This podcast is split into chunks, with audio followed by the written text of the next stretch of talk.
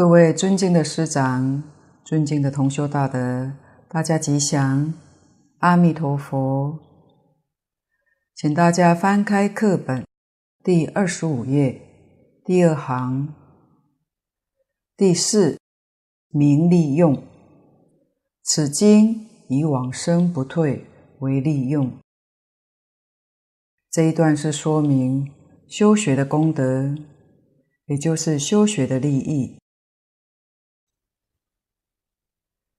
如果没有利益，没有好处，我们学它做什么呢？所以依照这个法门，就是依信愿持名来修学，究竟可以得到什么好处呢？就在这一段里面细说。信愿持名是讲净土的因，这一颗利用是讲。往生不退，讲到净土的果，利用，利是能力，用就是作用。古德说，这部经典是以往生为功，不退为用。往生是指往生到四种净土，这是约所受用的果报来说。不退是圆正三不退，约内心的正念来讲。换句话说，我们到了极乐世界，有两种功德。第一个，我们所受用的果报，不管是正报或者依报，都是无有众苦，但受诸乐，都是安乐的境界。其次，我们受用安乐的时候，念念之间有所谓念佛、念法、念身之心，有这种三不退清净力量的摄持，它有清净的功德。升到西方极乐世界，确实不退转，何况本经经文。世尊也跟我们说出，众生生者皆是阿鞞跋致。阿鞞跋致是梵语，翻成中文就是不退转。生到极乐世界，当然我们现在这个身是在娑婆业报之身，这个业报之身可以说是。在娑婆世界最后一次，称为最后生。为什么呢？下一次再到娑婆世界来，就不是业报身，是西方世界佛菩萨乘愿再来，再来的是应化身，而不是业报身。业报到此就结束了。那么到底是哪一天算结束呢？到我们临命终时，佛来接引。实在讲，现在你真正发心求生净土，就像前面蕅益大师说的，真正能够相信，真正能够依诸佛的教诲，求愿往生，决定不疑惑。你这个心一发。最后生就在此地见到了。你一发这个心，虽然现在还没有到西方极乐世界，极乐世界已经报名注册了，一定要去了。所以最后生是我们现前就能证得，不必等到临命终时。换句话说，西方净土也是这一念之间，我们就可以得到的。这是真正的难能可贵，是其他一切经论、一切法门里面没有的。底下往生有四土，各论九品，且略明得生四土之相。四土在此虽然不详细说明，但也来略略提一下。四土每一土都有九品。那么天台大师是如何说出这四种净土呢？确实，他也不是随便说的，是根据断烦恼的层次来讲的。第一种。凡圣同居土，一般同居土是指凡圣同居土，在我们这个世间是凡圣同居土，这里面有凡夫，也有圣人。虽然有圣人，若没有缘分，也遇不到。不过曾遇到圣人的古人、今人也都有的。古人就像在传记里面，我们可以阅读到，今人也曾经听说过。古人像法照禅师，他是净土宗四祖，唐朝人。他在五台山见到文殊菩萨，这是他们的缘分。文殊菩萨的道场叫大圣竹林寺，这个道场是非常富丽堂皇。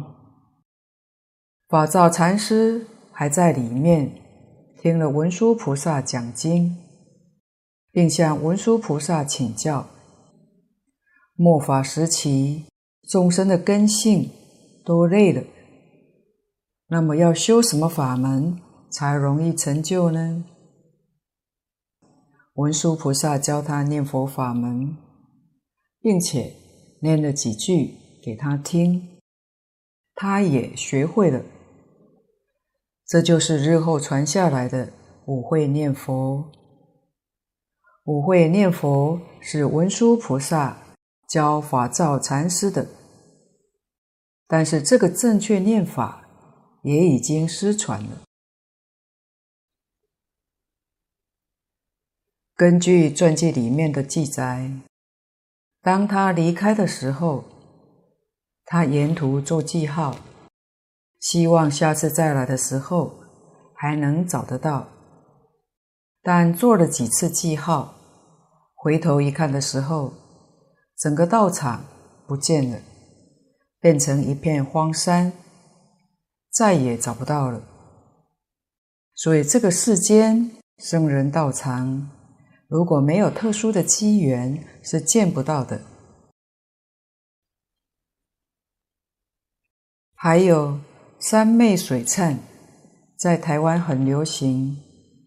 悟达国师见到的是迦诺迦尊者，那是阿罗汉的道场，我们凡夫也见不到的，都要有特殊的缘分才行。今人就像净空老法师常常提到的，他的周师母是一个例子。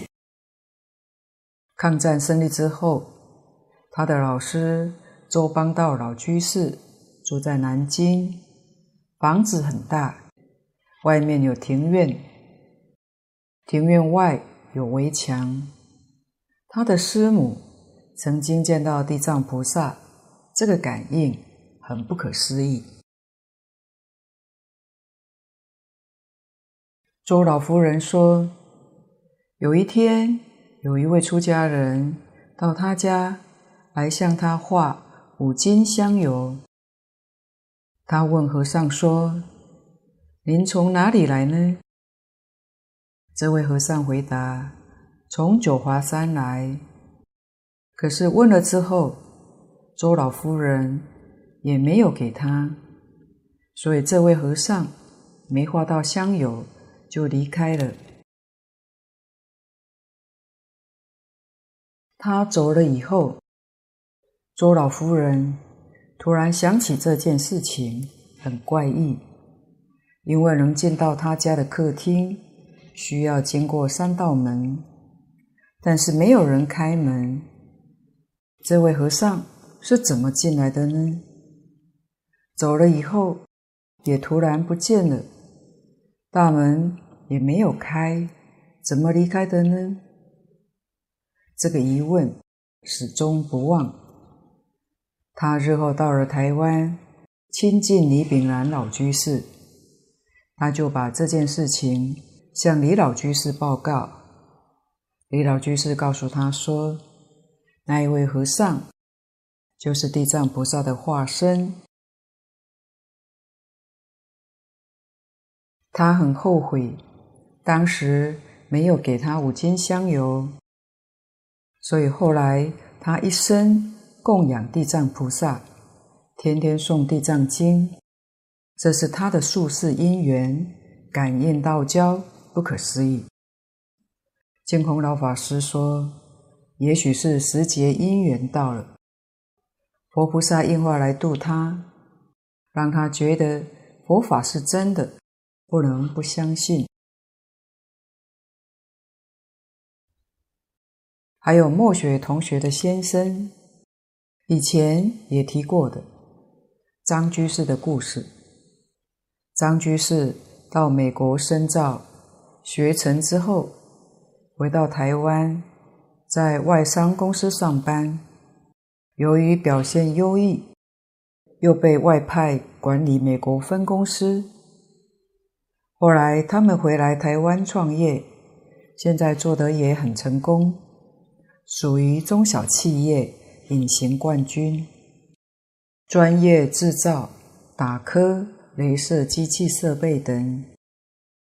在这之前，他们夫妻并没有特别的宗教信仰，但也能接受宗教就是。二零一三年端午节之前。张居士的父亲过世，他突然感应到要为他的父亲念诵地藏经尽孝，他也拿了一张地藏菩萨画像，用机器镭射一张金属材质的地藏菩萨像，想要放在宝塔盒子里面护佑父亲。火化当天，他心想。要放入骨灰之前，先去把地藏菩萨像粘好。于是请回父亲牌位，也同时带着菩萨像，准备要出发到宝塔。一般火化场是人烟稀少，没有事，没人会去的。所以当他才一发车，转个弯出来，突然出现。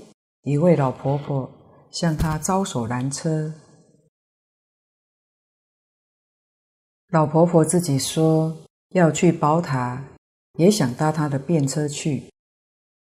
张居士慈悲心重，没有拒绝陌生老人，只是认为长辈应该坐在后座才行，只好告诉老婆婆说，后面已经放了父亲牌位。以及地藏菩萨像，可能后座不方便载他，除非他愿意坐到前座来。就在那个时候，老婆婆也没有等他说完话，就自己开门坐进去了，所以就这样载了他这一段路。上车之后，老婆婆就一直称赞他。是一个好人，很孝顺，非常难得。老婆婆是讲闽南语，张居士是外省第二代，但还听得懂老婆婆的夸奖，就是。就快到宝塔的时候，老婆婆就特别交代，要他停在外面就好，不要停进去里面的停车场。张居士尊重长辈。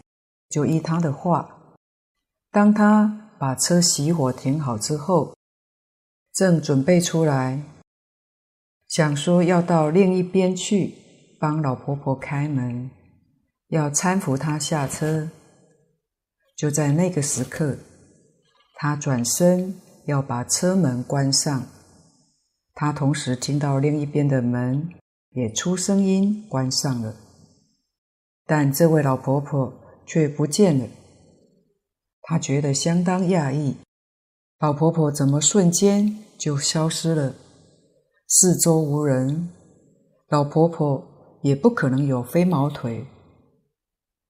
当她还摸不着头的时候，只好进去宝塔，四处找人，厕所也去找过。最后去问柜台小姐有没有见到一位老太太。柜台小姐说：“没有啊，今天就你一个人来。”因为他还是找不到，他只好去把地藏菩萨像粘好，觉得父亲有地藏菩萨保佑着，自己也感动哭了起来。回程想起刚刚的事情，觉得很奇妙。突然有一个感应，他想说：会不会是父亲借托那位老婆婆来告诉他，其实他过得很好，请不要为他担心。张居士回家之后，就把这事情告诉了太太。也请教藏仪社的一些人，大家却说没遇过这种事，因此他们还是搞不清楚。由于他们一家三口感情非常好，后来莫学这位宝贝同学母女两个人，那段期间还经常对张居士开玩笑说：“阿飘最近还有没有再出现呢？”于是阿飘的故事弄得张居士也不知所措，怎能存疑？哈哈苦笑。大约告别式之后一个多月，另一位张简同学把这件事情告诉了末学。末学一听，当下就说：“可能是地藏菩萨化身来度他的，怎会是阿飘呢？”如果不是菩萨化身来度他，怎么突然出现一位老婆婆，就知道他要去宝塔？一位不认识的老太太，怎么会知道他的一些孝顺行为？当张居士停车之后，转个身，对方就瞬间消失，不见人影了。这是可遇不可求的机缘。这是他过去生与地藏菩萨的缘分。末学就把上面周老夫人的故事也讲给他们听，他们才意识到有这样殊胜的缘分。后来末学把一些大德讲演地藏法门的好书，通通都介绍给他们看，也鼓励他。这一生学习周老夫人，专修地藏法门，专诵地藏经，把所修积的功德通通回向求生西方极乐净土，相信他也一定会有所成就的。他确实很不错，愈来愈欢喜学习地藏法门。工作虽然忙碌，但早晚课。也勤诵地藏经，诵经的时候也放着父亲的照片在旁边，真是一位孝子。这是他学佛的启发因缘，我们祝福他后续能更上一层。此外，兜率天也是凡圣同居，弥勒菩萨在兜率天的内院。外院是凡夫，所以兜率天是凡圣同居土。经典上也讲得很清楚，多率天人也见不到弥勒菩萨。弥勒菩萨是圣人，跟我们一样。我们这里有圣贤住，但我们见不到，所以多率天人也见不到多率内院。另外还有一个地方，就是四禅。第四禅是凡圣同居土，因为四禅里面有五部还天，五部还天是圣人修行的处所，也是四禅凡夫天人见不到的。这是说明六道里面有这三处是凡圣同居土。极乐世界的同居土就不一样了，因为极乐世界通通都是念佛往生净土，没有其他的杂业，不像我们这个世间造的善恶业报不同，叫染业。往生极乐世界是净业，所以它的同居土非常庄严，无比清净。古大德也曾说。极乐世界的殊胜，是在讲，就是殊胜在同居土，因为上面三土都是修行正果人所住的，跟他方世界比较起来，相差不太远，唯独同居土的差别就非常之大。底下，若执持名号，未断见思。随其或善或定，于同居土分三倍九品。执持名号是修行的方法，执持一定要记得大势至菩萨教我们的，都摄六根，净念相继，要这样执持名号，要净念相继，才能相应。但没有断见思，就是见思烦恼没有断。生到极乐世界是凡夫，未断。这个断是讲未断，断有两种，就是拂断、未断。这里是讲未断，真的要未断。的确不容易。要是未断了，那就证阿罗汉果。现前就证阿罗汉果。但我们往生西方净土，条件不必这么高，只要拂断就可以。也就是说，你能够把烦恼扶住。虽然烦恼没有断，但你有功夫把它扶住。让它不起作用，这样就决定得生。如果真断了见思，那就不是生同居土，往上到方便土了。所以，我们功夫上要做到拂烦恼。用什么方法拂呢？就是这一句佛号。古人讲。不怕念起，只怕觉迟。这个念就是烦恼，不管什么念头，恶念是烦恼，善念也是烦恼。善恶念通通都不要。念头一起来，第一个念是念头起来的，第二个念头就是阿弥陀佛。用这句阿弥陀佛。把前面的念头打掉，千万不要变成妄念相续，妄念一个接着一个来，这样子就不好，叫妄念起现行，烦恼起现行。我们用这句佛号把烦恼压住，就是把念头压住。古人比喻叫做。石头压草，没有除根，只是压住它。只要你能够压得住，就叫功夫得力，那么念佛就会相应。要是压不住，那就没办法了。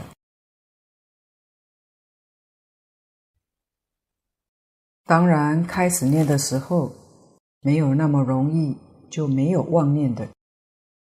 大家也许。都有过这样的经验，欲念好像妄想愈多似的，怎么办？好像不念的时候没有妄念，越念妄想越多。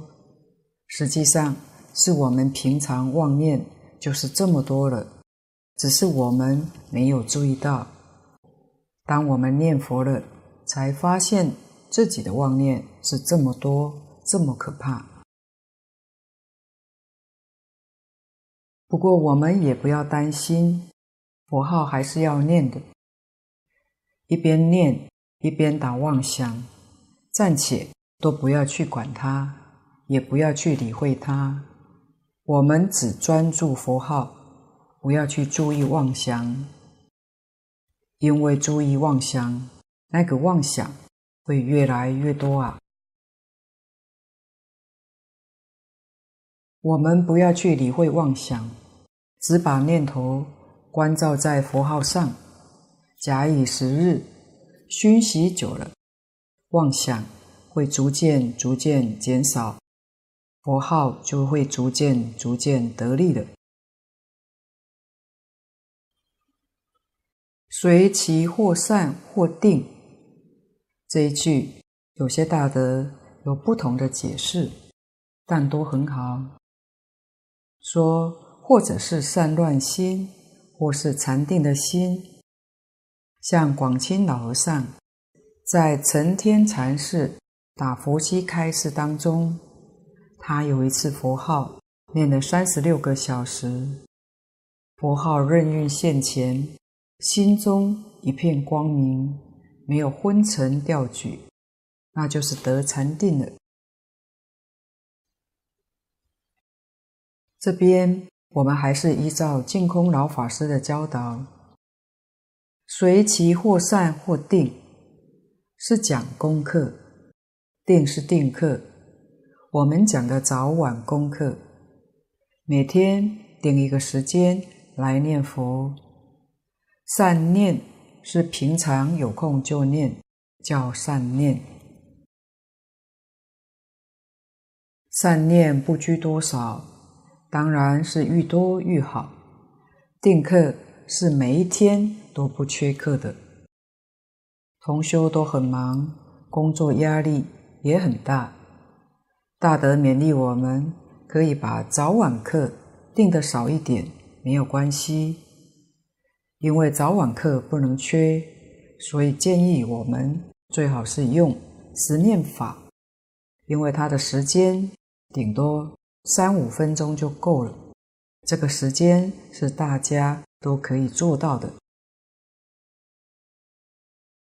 以前《阿弥陀经》前讲的最后一集也报告过三种精要十念法。首先，十念法是进一口气，叫一念，共十口气。这是宋朝慈云忏主。尊释法师所教的十念法，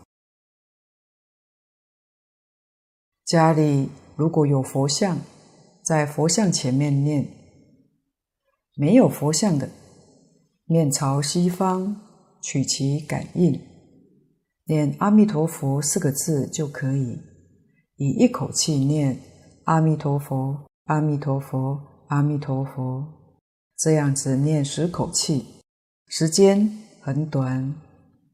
早晨洗完脸、刷完牙之后做早课，晚上睡前做晚课，这样不耽误时间。至于平常就是善念，善念就不是定课，一有时间就多多提念，这已经是最基本的定课，不能再偷懒了，不能再少了。其次，印光大师在文钞里面教我们的十念法是十句阿弥陀佛，每一句记得清清楚楚。十句，思念是计数，心里头暗记阿弥陀佛，阿弥陀佛，阿弥陀佛，每一句数得清清楚楚，从一到十念完，再从一到十。为什么要这样呢？这样才能摄心，才不会打妄想。因为打妄想这个顺序就容易错掉，所以不能有杂念，不能有妄想。当然，如果是初学者，十句太长记不得，可以分为两次，就是阿弥陀佛，阿弥陀佛，阿弥陀佛，阿弥陀佛，阿弥陀佛，从一到五，接着念阿弥陀佛。阿弥陀佛，阿弥陀佛，阿弥陀佛，阿弥陀佛，六到十。所以不是一到五，一到五，并不是这样的两次，它是从一到五、六到十的计数，或者分三段，三三四的方式，从一二三四五六七八九十。这样计数也可以，这是帮助我们摄心，在念佛当中把妄想杂念打掉。另外，净空老法师提出一天当中九次念佛作为定课，也相当好，大家也可以参考。他提出早晨醒来。晚上睡前各一次，三餐饭前各一次，上午上班之前跟上午下班休息时各一次，下午上班之前跟下午下班休息时各一次，总共九次。每一次仅念十句佛号，念的时候身心一切放下，以专注。诚心去念十声佛号，这样终日常常得以提念，终其一生也是符合经上讲的一项专念，一定会有不可思议的效果。三倍九品，当然也是伏烦恼的功夫，伏的功夫越深，品位就越高，并没有断。只是把它扶住。有些念佛人临命终时晓得什么时候走，又不生病，可以站着走、坐着走的，那是要念到什么样的功夫呢？净空老法师讲过，只要有伏断的功夫就行了，而且是凡圣同居土上三品就可以了。大德说：“这个是我们大家都可以做得到的。至于事一心、理一心，那就很难，我们恐怕做不到。想要真正达到功夫成片，伏断就是功夫成片。前面所讲过的心厌这两个字一定要有。厌就是我们要把这个世界真的放下。”从心底放下，在这个世间，一切随缘，都不执着，都不计较，一心一意求生净土，一心一意要见阿弥陀佛，这个心要非常的强烈，那这一句佛号自然就会相应，将来往生。自己希望站着走、坐着走是可以办得到的。假如我们对这个世间还有贪恋、留恋，还有放不下的，这些都是障碍。我们必须要清楚明白的，在世法里面，最大的福报不是财富地位，也不是权势。最大的福报是我们临终走的时候，走得潇洒，走得自在，这才是真正的大福报。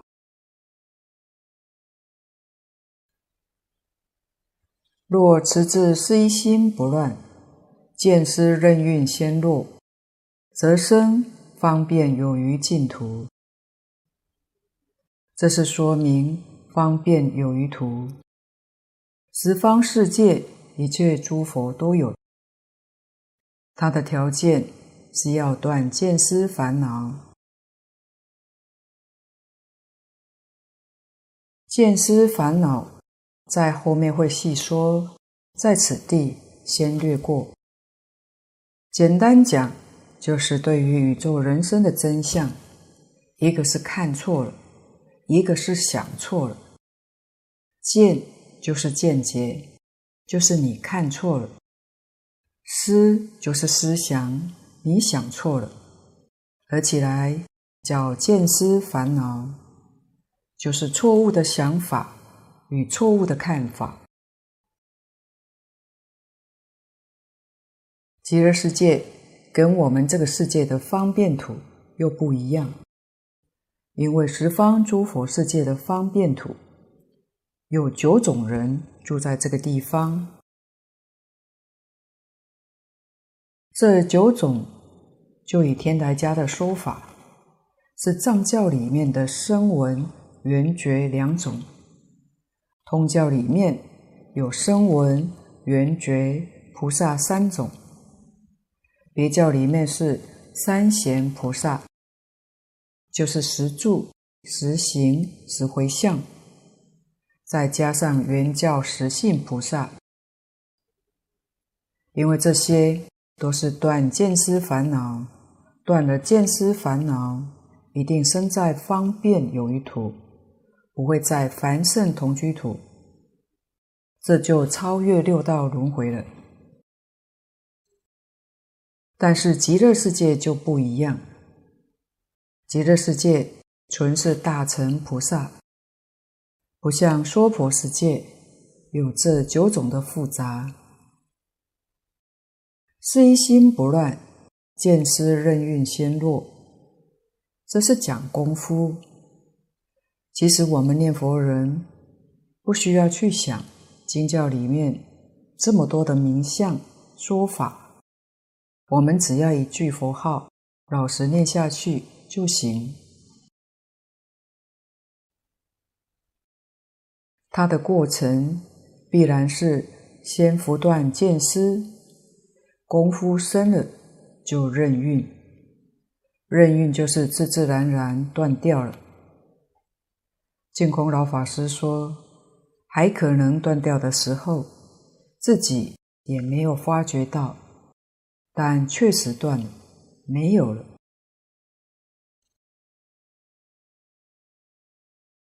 如果我们天天想念佛这么久，还没有得一心，那这一辈子也就不会得一心，因为天天有个得一心的念头在打岔，障碍着。所以真正念佛。不管一心或不一心，我们都不要去理会它，自自然然就会念到一心。不要去想一心不乱，也不必去想这些四土三辈九品，通通不需要。就一句弥陀佛号念到底，这就是念佛法门的殊胜奇妙之所在。什么叫是一心？简单来说，是完全从事相上说的。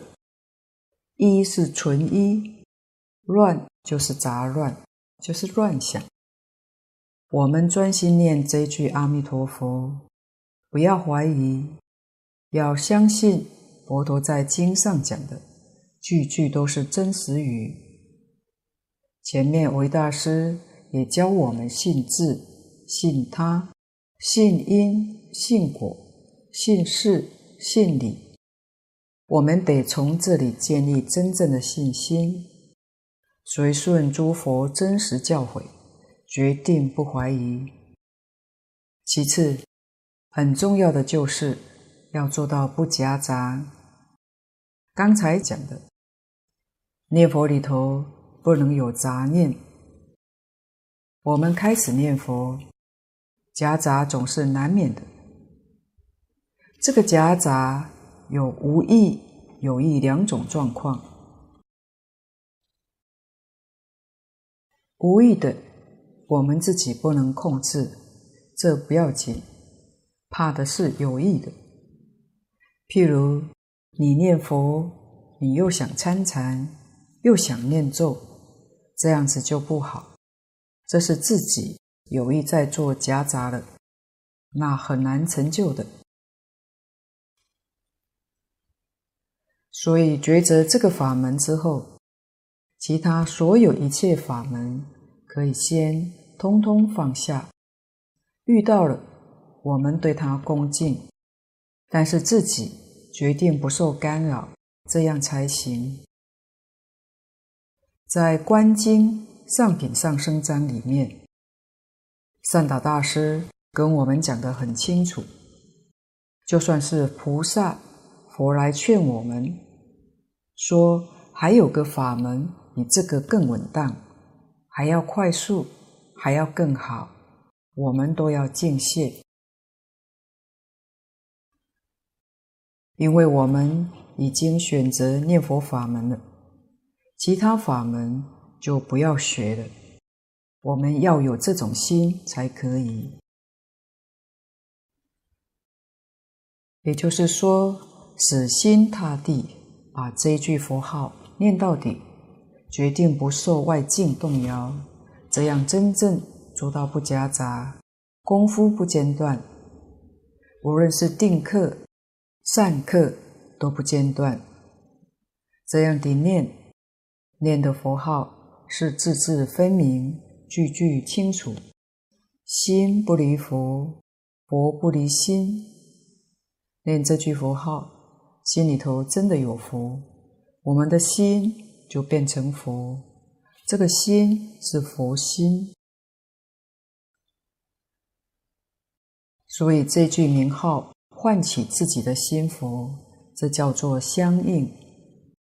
一些祖师大德的著书里面，常说一念相应一念佛。什么叫做相应呢？相应就是名号跟心相应，佛就是心，心就是佛，名号是心之名号，佛之名号。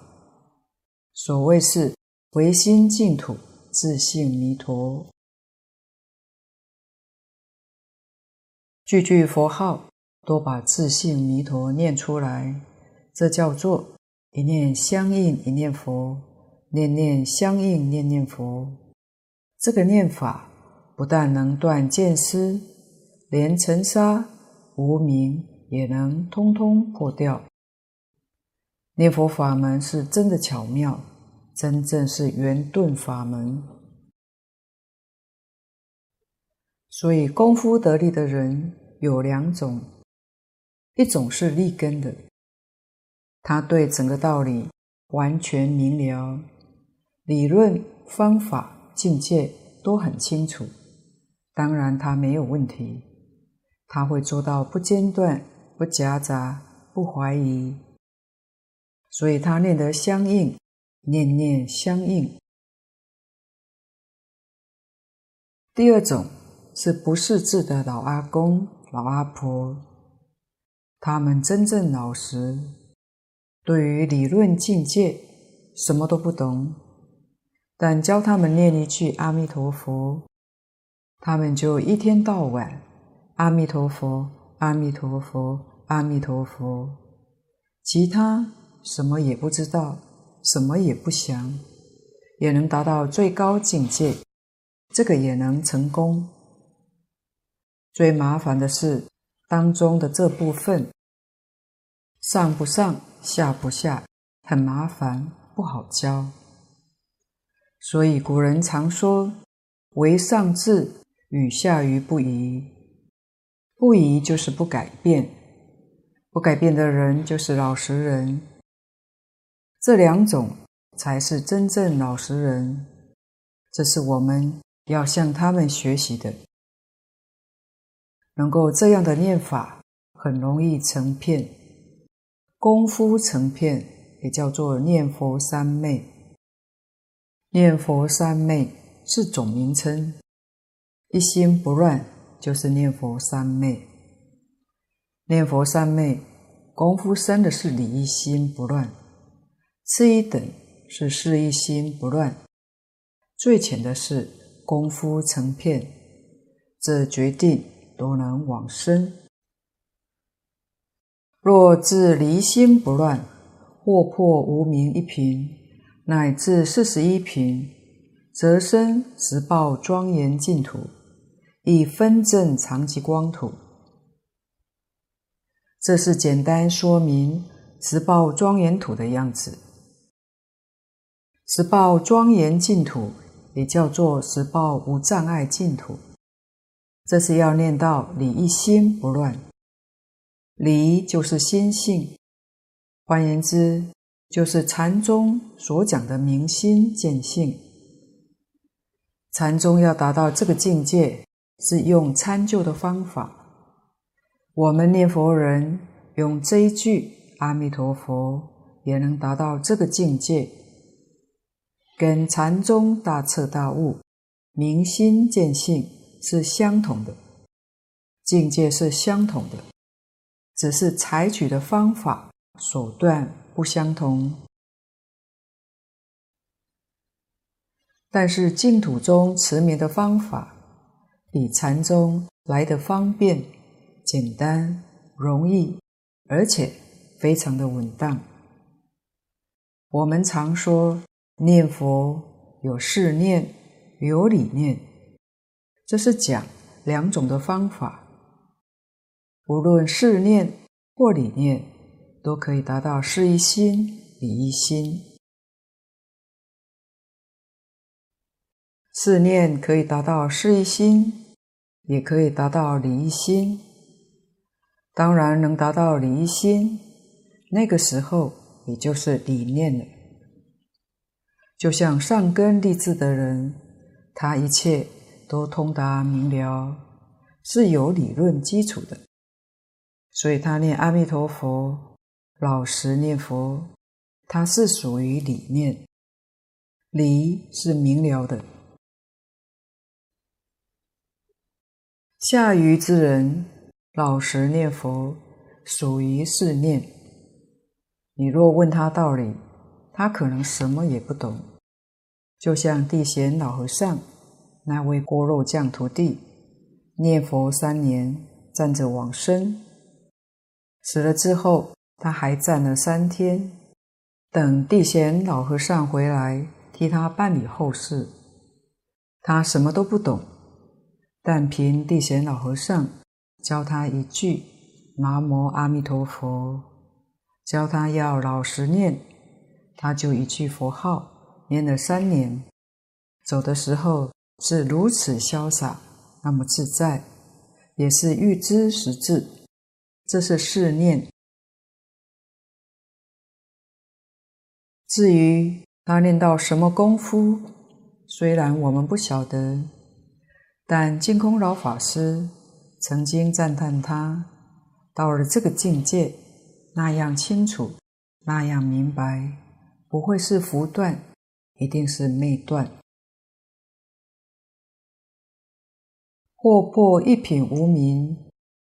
豁然之中，能够破一品的无明，就可证到一分的法身，就等于原教的初住，别教的初地，乃至破四十一品的无明，就可证到等觉位菩萨。这是属于分证之位，因为两种念法都可以达到最高的境界。四念念到破一品无明。证一分法身，就是从事念达到理念。到那个时候的境界，跟上根立志、明心见性的人无二无别。所以事念是可以达到理念的。今天报告先到此地，若有不妥地方，恳请诸位大德同修不吝指教。谢谢大家。感恩阿弥陀佛。